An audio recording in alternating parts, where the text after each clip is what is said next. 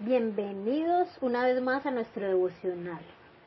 Hoy continuamos estudiando en Juan capítulo 20 del 1 al 31, que nos habla de uno de los sucesos más importantes para nosotros y es la resurrección de Jesús.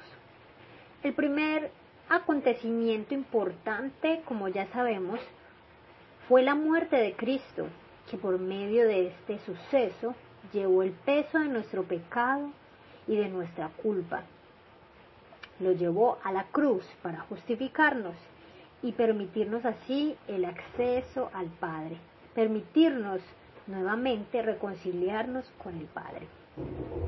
Pero la resurrección es también un hecho supremamente importante y es la demostración de que Jesús tiene el poder sobre la vida y la muerte.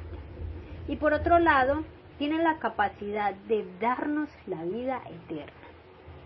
La resurrección testifica el inmenso poder de Dios mismo y nos recuerda su soberanía sobre todas las cosas.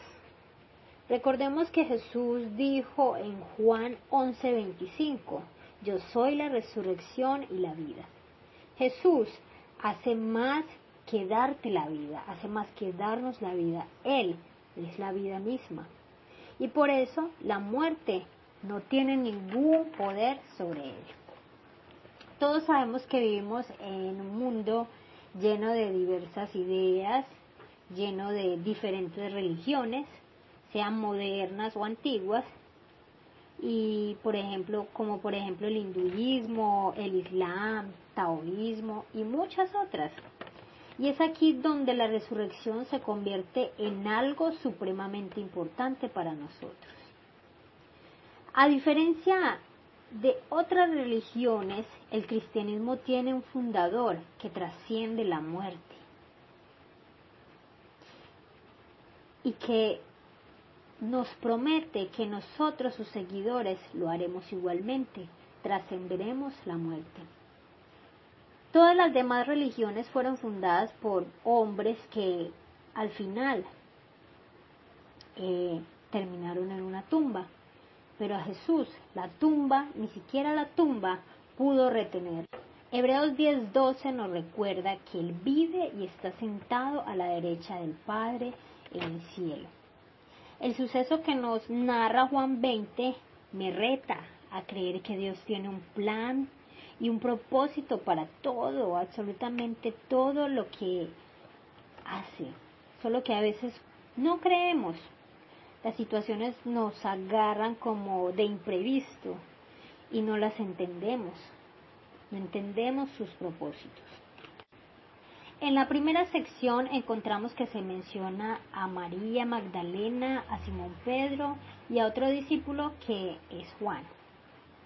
Todos ellos, en un momento devastador, después de haber perdido a su gran amigo y un maestro, Jesús, llenos de tal vez angustia e incertidumbre. María, por su parte, no imaginaba, ni esperaba, ni pensaba que Jesús había resucitado, pues su primer pensamiento al ver que la tumba estaba abierta fue que se habían robado el cuerpo de Jesús.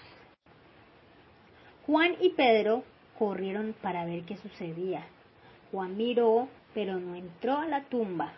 Pero Pedro, ustedes saben que Pedro tenía una personalidad un poco más arriesgada, Pedro sí entró y pudo comprobar que por la forma en que estaba el lienzo no se trataba de un robo. Y luego Juan decidió entrar y asimismo él vio y asimismo él creyó. Y esta pequeña parte de lo que sucedió con Juan me hace recordar una invitación que quiero hacerte y es que la fe, el creer en Dios y seguirle no se trata de que te lo cuenten, no se trata de que te lo digan, se trata de que tú mismo puedas verlo, puedas sentirlo, lo experimentes, que tú mismo puedas entenderlo y vivirlo.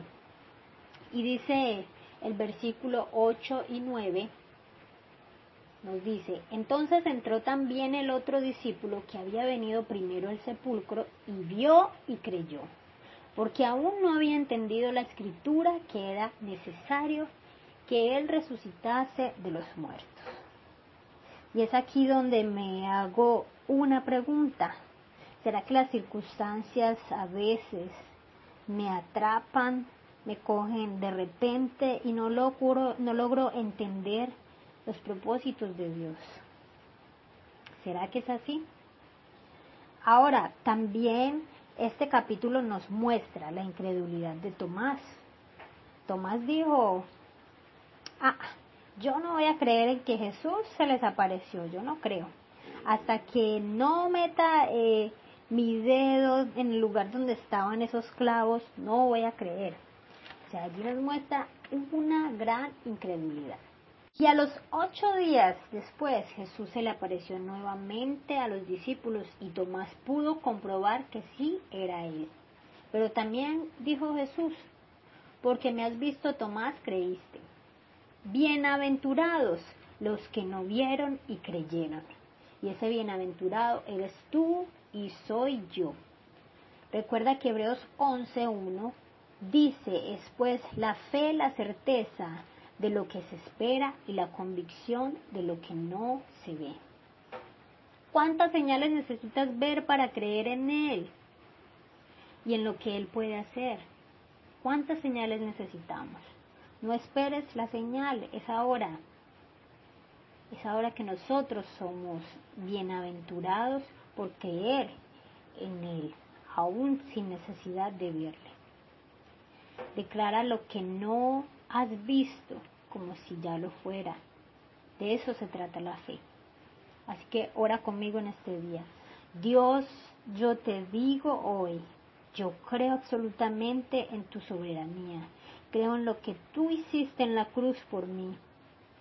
Y creo que resucitaste para recordarme el poder que tienes para cumplir todas tus promesas. Ayúdame, Señor, a quitar todas las dudas que hay en mi mente, a quitar todas las ideas que no vienen de ti, Señor, y poder experimentarte, poder sentirte, creerte y vivirte. Gracias, Señor. Amén.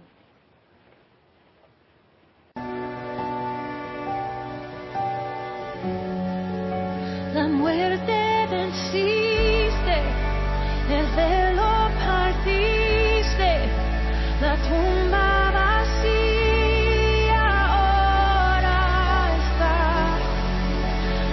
hear